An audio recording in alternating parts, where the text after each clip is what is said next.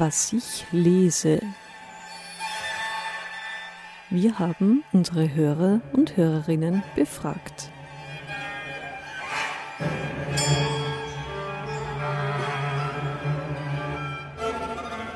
Diesmal mit Johann Stangl, Literaturprofessor lange Jahre gewesen äh, und auch Buchautor mittlerweile. Und auch an ihn stelle ich die Frage, was er nämlich gerne liest oder auch vielleicht lesen muss und warum und was ihn besonders fasziniert am Lesen Zeit seines Lebens.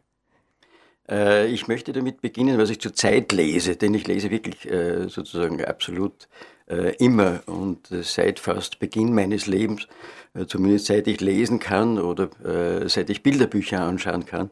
Das Lesen war für mich, wie du angedeutet hast, absolut also essentieller Faktor. Was ich zurzeit lese, das ist der Mythos von Sisyphus von Albert Camus. Die Geschichte und die Deutung eines, der den Stein wälzt, der den Stein hinaufwälzt, weil ihn die Götter dazu verurteilt haben, und der absolut den Göttern entkommt, weil er nicht das als Strafe nimmt der Götter, sondern weil er sagt, ich muss den Stein wälzen und deshalb wälze ich den Stein. Und Camus deutet diesen uralten Mythos des Sisyphus, vielleicht kann ich über Sisyphus noch was erzählen überhaupt, äh, deutet er in seinem äh, obwohl Camus sich gegen diese Bezeichnung gewehrt hat, aber ich verwende sie halt in seinem existenzialistischen Sinne. Äh, der Mensch ist in eine Welt gekommen, die eine Welt des Absurden ist, in der die Götter, ich glaube, ich zitiere jetzt fast wörtlich den Mythos, weil ich ihn eben gerade lese, also zumindest ungefähr, äh, in der die Götter den Menschen mit der Vorliebe für unnütze Schmerzen geworfen haben. Und dann wälzt er aber den Stein hinauf und er lässt ihn wieder hinunterfallen, er muss ihn hinunterfallen lassen und er geht wieder hinauf und er geht wieder hinauf und wieder hinauf. Und äh, das Resümee, das ähm, Camus aus diesem Mythos des Sisyphus zieht, ist, es gibt kein Schicksal, das durch Verachtung nicht überwunden werden kann. Und dann die unglaubliche Wolte des, des Camus, so endet der Mythos des Sisyphus. Muss sich Sisyphus als einen glücklichen Menschen vorstellen. Und diese, dieser Sisyphus hat mich schon äh, seit meinen Studienzeiten äh, fasziniert. Als einer, der keine Ausflüchte sucht, als einer, der nicht äh, einknickt, als einer, der nicht äh, sich gehen lässt, aber auch als einer, der keine, und jetzt wiederhole ich mich ein bisschen, äh, keine Flucht in metaphysische Konstruktionen, in Ideologien, in religiöse Konstruktionen äh, antritt, sondern der sagt, ich muss und das tue ich. Und jetzt habe ich die Götter unter mir, weil ich sie verachten kann. Das ist der berühmte ähm, Zugang des Camus zu dem, was der Mensch ist für ihn, l'homme révolté, der Mensch in der Revolte. Obwohl diese Revolte kein, kein glückliches Ende hat, er wälzt und er wälzt, aber er ist Herr seines Schicksals. Mhm. Und äh, wenn ich äh, den, den, Sisyphus vielleicht beleuchten darf, das ist, ich habe seit Kindheitstagen hm, griechische Mythologie gelesen, in diesen berühmten Ausgaben des, des Gustav Schwab, die klassischen Sagen, die Sagen des klassischen Altertums. Und warum haben die, die Götter den, den Sisyphus so hart bestraft, in die Unterwelt geschickt mit dieser Aufgabe, den Stein hinaufzurollen, äh, zu, zu, hinauf rollt er ja nicht, hinauf zu, zu stemmen und der wieder hinunterrollt. Es gibt natürlich für diese, diese äh, griechischen Helden immer mehrere äh, Deutungen. Also es ist ja keine Einheit, dieses, dieses, griechisch, dieser griechische, dieses griechische Pantheon der Helden. Aber eine der faszinierendsten äh, Geschichten ist, warum der Sisyphus unten ist in der Unterwelt, die, die Strafe des Zeus auf sich gezogen hat. Äh, der Zeus hat, und jetzt glaube ich, erinnere mich der Namen noch, äh, eine der vielen Affären gehabt mit einer Egina. Das war die Tochter des Asopos, eines Flussgottes. Und die hat er entführt. Und Sisyphus wusste aber, wo die, äh, diese Egina ist. Und äh, hat dem Asopos gesagt, ich kann das sagen. Aber Sisyphus stammte aus Korinth, war Herrscher von Korinth. Du gibst mir als Flussgott für Korinth Wasser. Das heißt, äh, er wollte etwas für seine Polis tun, für die Menschen tun. Und dann hat er dem Asopos das verraten. Und der Asopos hat sich dann gegen Zeus gewehrt. Und das ist jetzt ganz spannend, glaube ich. Äh, der Zeus hat sich vor dem Asopos, vor dem Wasser, Flussgott nur retten können, indem er sich in einen Stein verwandelt hat. Und das ist ja das Spannende und das bringt Camus nicht, aber das, das habe ich in meiner Lektüre eben sozusagen mir erworben. Und das ist das Spannende.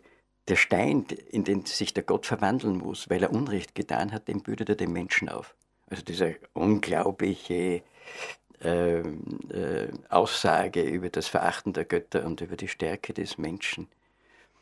Es gibt ja noch weitere, man nennt ja das Äziologien. Wie kommt, wie kommt, ein, äh, wie kommt ein, sozusagen ein Befund in Literarische zustande?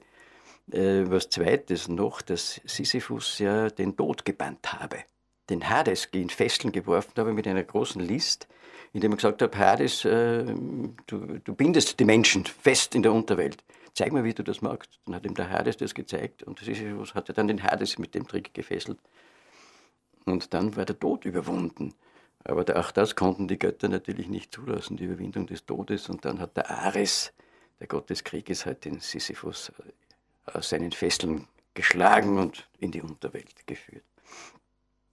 Äh, ich habe zu, zu Camus, das ist jetzt ein bisschen pathetisch ausgedrückt, zu Camus schon als, als Schüler einen Zugang gefunden, und zwar einen Zugang aus einer Revolte heraus, wenn ich das Camusche Vokabular verwenden kann. Ich bin in Graz Schule gegangen, in, in die BA Liebenau, und wir hatten Französisch als erste lebende Fremdsprache. Und äh, ich kann mich genau erinnern, ich war in der sechsten und da las ich in einem Aushangbrett äh, Diskussion äh, über Albert Camus, der Fremde, für die siebten und achten Klassen. Und da dachte ich mir, ja, ich als Sechstklässler bin ausgeschlossen von dieser Diskussion und habe mir daraufhin den Camus, den Fremden, besorgt und habe ihn gelesen äh, als erstes Werk von Camus, noch vor dem Mythos des Sisyphus. Und jetzt wird es, glaube ich, sehr spannend, was große Literatur ist. Also ich war begeistert von diesem, von diesem habe es wahrscheinlich als Kriminalroman damals gelesen, diese Geschichte des Meursault. Und jetzt wird es sehr, sehr spannend, meiner Ansicht nach. Äh, es gibt ja seit 2014 eine Fortsetzung des, des ähm, Fremden, äh, geschrieben von äh, Kamel Daoud, einem Algerien-Franzosen Franz, äh, Ara arabischer Herkunft. Äh, Camus, ist ja auch in, in, Algerien aufgewachsen. Ne? Camus ist ja, mhm. ist ja selbst Algerien-Franzose und das ist das Spannende, er schreibt. Und seit heuer ist es, glaube ich, auch im Deutschen übersetzt, als, als äh, übersetzt als Affäre, äh, Affäre Meursault, glaube ich, bin mir nicht sicher. Auf Französisch heißt es Meursault in Contre-Enquête. Und dieser Daoud äh, hat sich jetzt, und da wird es spannend, und da wird es wirklich Camus-mäßig, Camus hat sich auch immer eingemischt, nie als Dogmatiker, was immer die Feindschaft des Sartre äh, eingebaut hat. Und jetzt hat der Daoud sich geäußert äh, als Muslim zu dieser Affäre in Köln und hat gesagt, da ist etwas, was wir nicht auf die leichte Schulter nehmen dürfen, nämlich diese Differenz des Kulturbegriffes. Äh, wir dürfen die äh, Muslime, die zu uns kommen, nicht nur in ihrem Status betrachten, in ihrem Status als Anführungszeichen Opfer, sondern ihrem kulturellen Hintergrund. Und der ist einer der, und der Wut macht es am Begriff der Frauenverachtung, und ich glaube, den Begriff kann man so stehen lassen, äh, der äh, nicht wegzuleugnen ist in, in der islamischen Ideologie, äh, fest. Und da hat, so wie Camus vom Sartre eines draufgekriegt hat, hat es Daoud sozusagen eines draufgekriegt äh, von sehr vielen französischen Intellektuellen unter dem Keulenwort der Islamophobie. Aber was ich nur sagen wollte, es ist unglaublich spannend, wie ein Werk des 1942 oder ein, Mann, der 1942 47 ist die Pest entstanden, äh, unglaubliche Werke geschrieben hat, weiterwirkt bis in äh, das 21. Jahrhundert, indem er sein Thema wieder aufnimmt und indem der, der sein, das, das Thema wieder aufnimmt, die gleiche Etikette kriegt, sozusagen das Nest beschmutzt. Man hat ja das dem Camus auch vorgeworfen, der immer einen Ausgleich wollte zwischen Algerien, Franzosen und Algerien, Arabern, äh, dass, dass er hier sozusagen ein, einer ist, der zu wenig systematisch und zu wenig sich deklariert und zu wenig, zu wenig Rücksicht nimmt und so weiter und so fort.